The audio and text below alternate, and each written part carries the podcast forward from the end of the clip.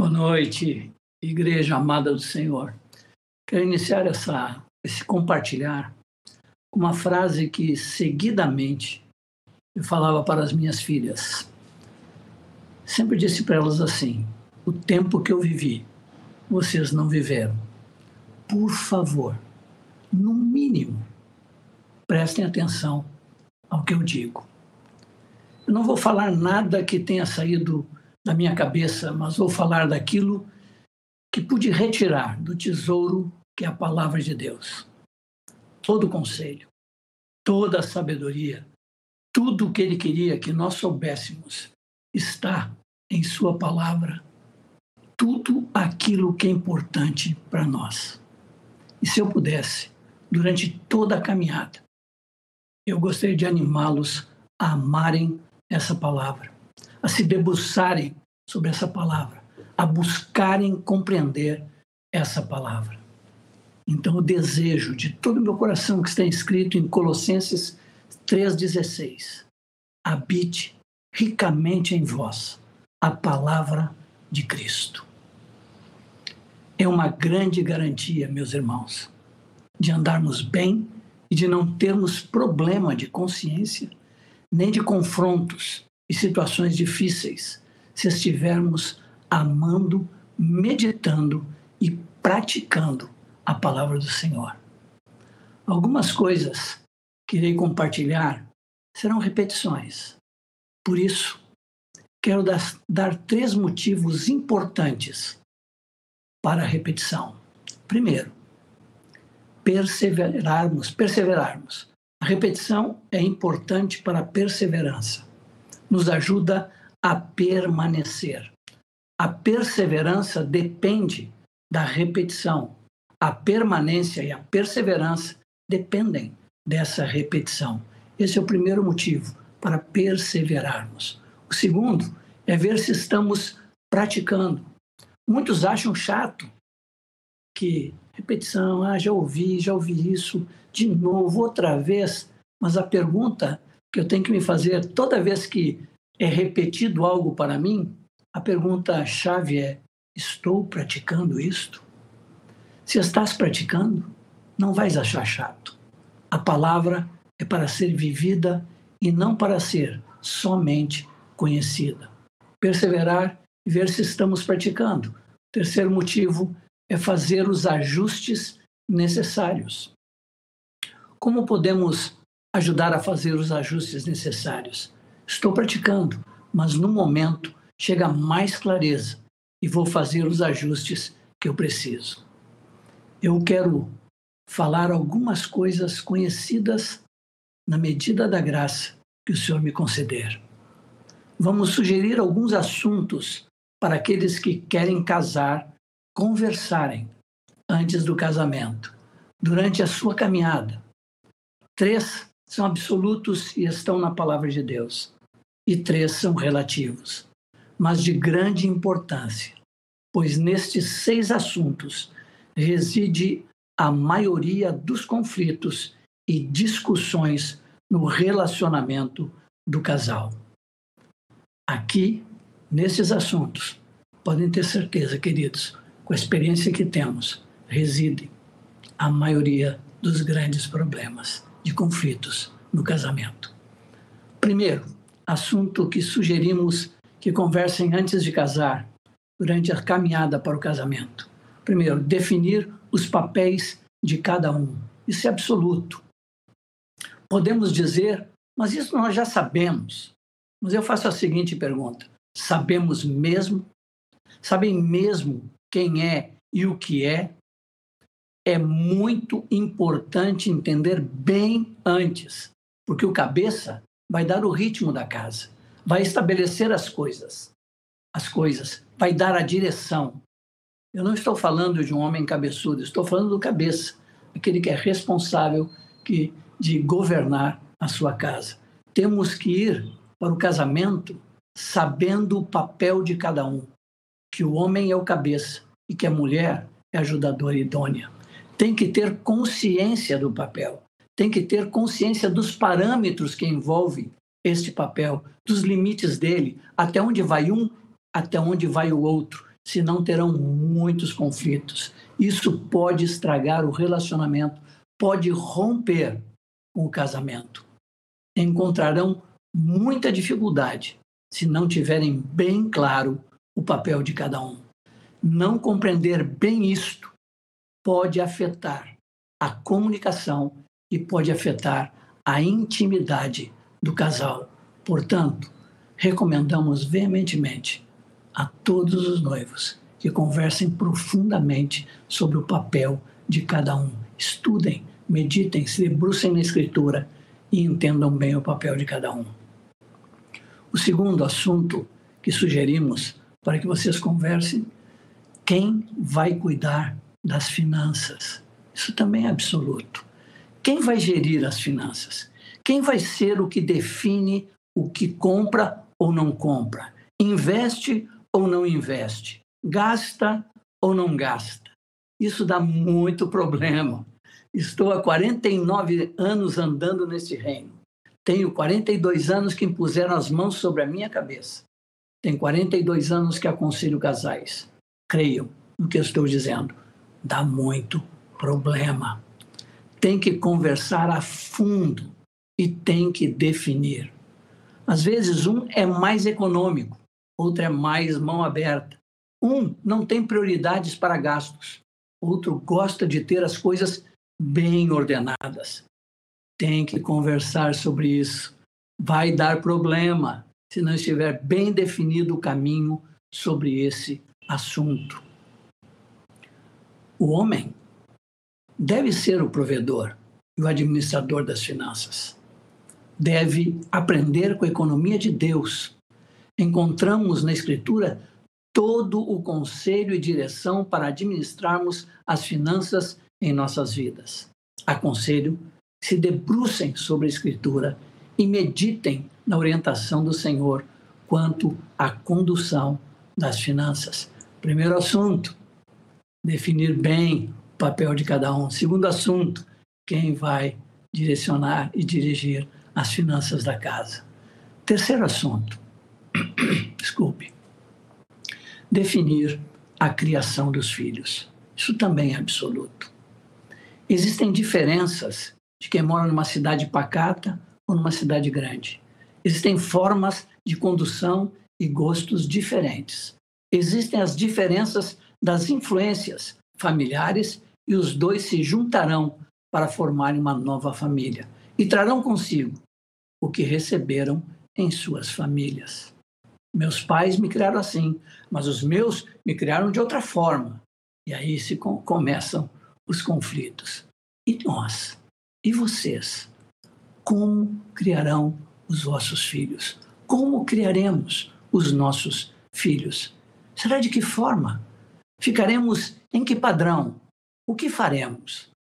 É importante definir antes os passos que serão dados, o que faremos, como vamos atuar.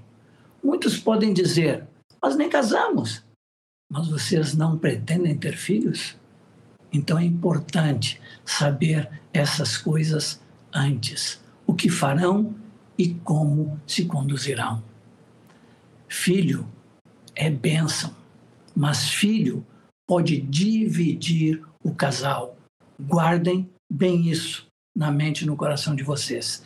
Filhos podem trazer muito conflito para o casal se não tiverem bem definido como criarão os filhos. A mulher, com a sua dádiva de mão, de mãe, desculpe, tem um bebê e fica por três meses dando atenção integral ao bebê. Quem for carente ah, tá frito. Se o homem é carente de carinho e de atenção, nesses três meses ele está frito. Vai dar conflito, vai ter conflito. Você vai reclamar. Aí começa a confusão. Um vai ficar responsabilizando o outro pelos problemas e outro pelo outro, enfim, e não vai ter fim a confusão. Importante entender que começam os dois, marido e esposa os filhos chegam e vão tocar as suas vidas e voltam a ficar os dois. Mostrem com muitas ações o quanto se preferem. Isto será extremamente saudável para os filhos. Amados, tem que acertar antes. Acertar os rumos. Tem que ver como criaremos os filhos. Precisam entender os quatro pilares da criação dos filhos: exemplo, amizade, instrução e disciplina. Tem que conversar antes. Vocês não têm ideia de quanto conflito a criação dos filhos pode trazer para o relacionamento do casal, se não estiverem bem alinhados. Muito importante conversarem sobre estes assuntos. Na criação dos filhos, o que faremos ou não faremos na frente dos nossos filhos? Isso é um bom assunto para conversarem. Como desenvolveremos amizade com os nossos filhos? Esse é um bom assunto para conversarem. Como instruiremos nossos filhos? Esse é um bom assunto para conversarem. Quais os pilares da instrução que queremos passar para nossos filhos e deixar para eles como legado? Esse é um bom assunto para conversarem antes do casamento. Tudo isso tem que ser conversado durante esse tempo.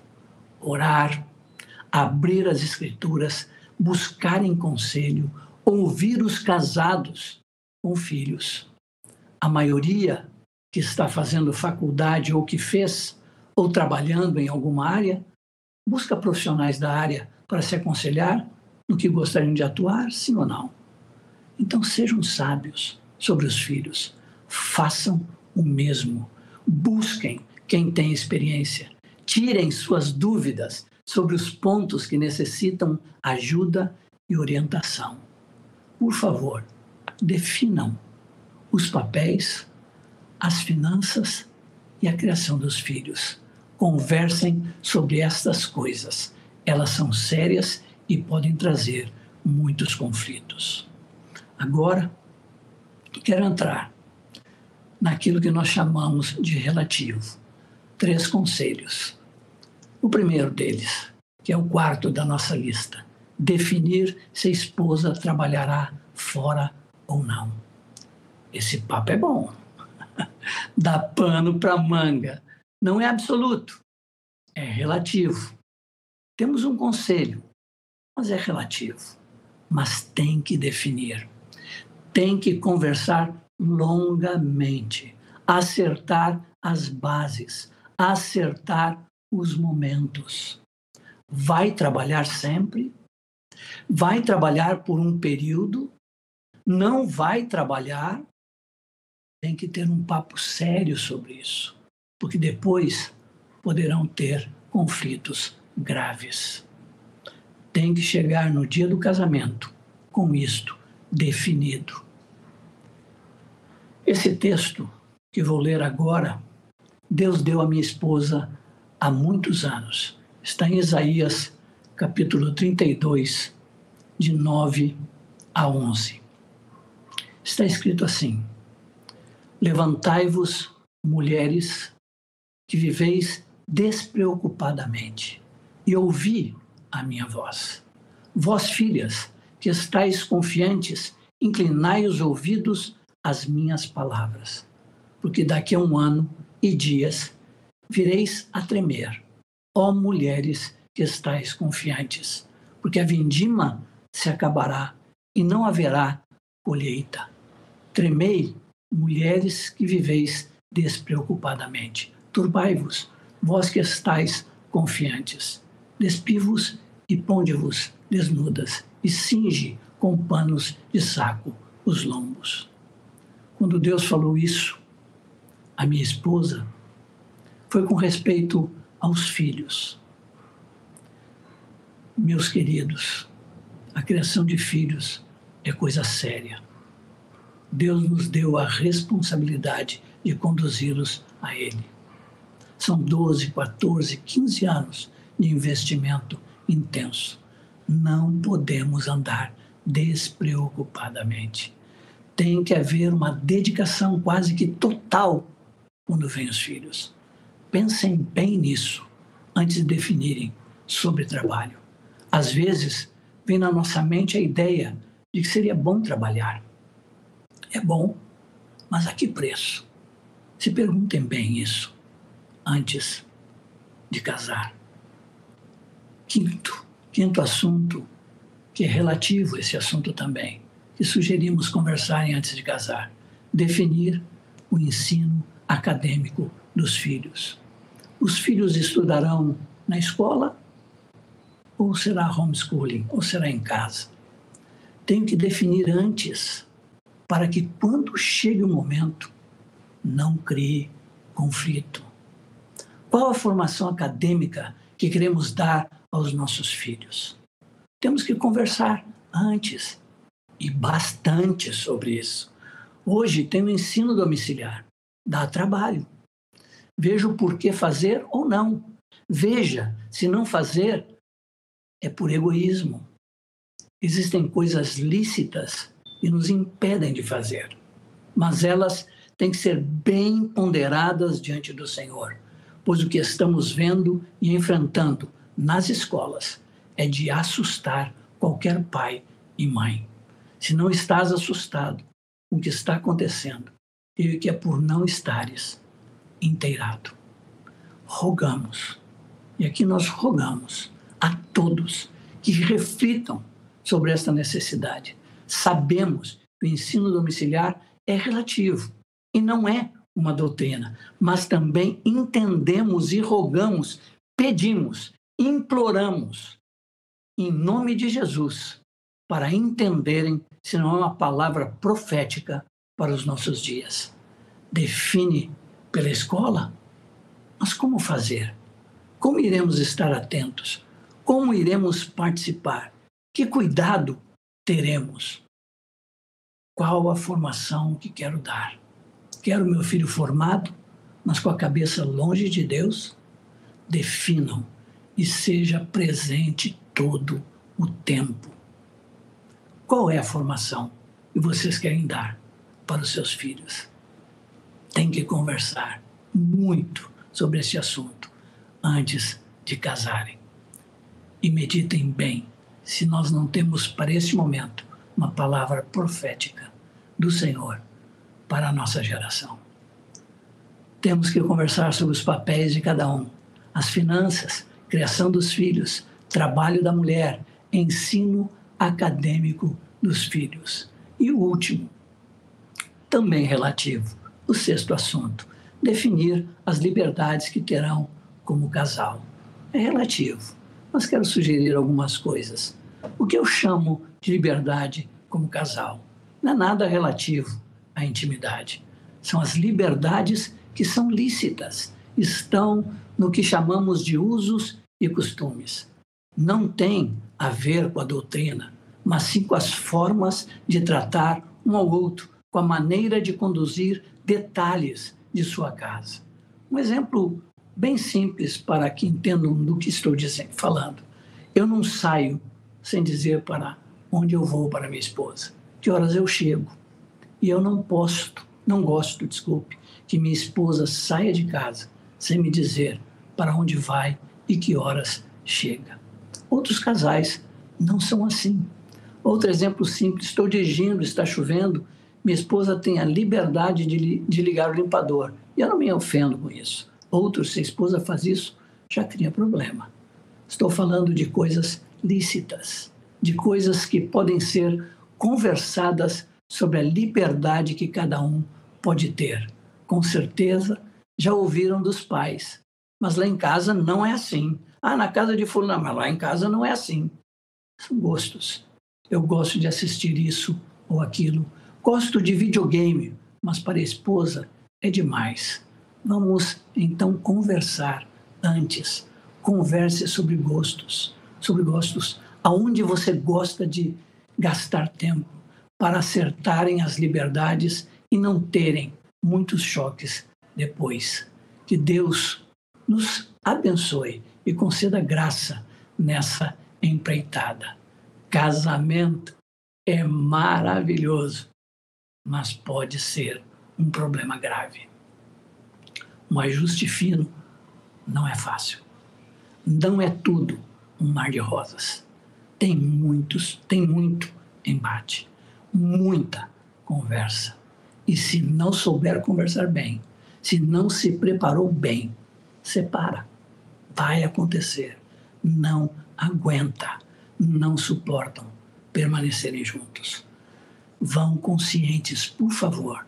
Vocês estão entrando numa aliança séria. Se preparem bem para ela. Deem valor a ela. Conversem bastante sobre todos estes pontos e mais outros que sejam importantes para vocês. Conversem antes sobre os papéis de cada um, as finanças, a criação dos filhos, a mulher trabalhar fora, o ensino acadêmico dos filhos e as liberdades que teremos como casal. Eu posso dizer para vocês assim: eu e a minha esposa passamos por muitas situações, nós passamos bem, porque nós conversamos antes. Já tínhamos feito o nosso acerto, já tínhamos feito o nosso acordo, nosso entendimento de como gostaríamos que as coisas andassem. Deus nos abençoe ricamente, em nome de Jesus. Quero passar as três perguntinhas para vocês. Primeiro, quais assuntos seriam importantes conversar antes de casar? Segundo, quais os assuntos, quais os assuntos absolutos e os relativos?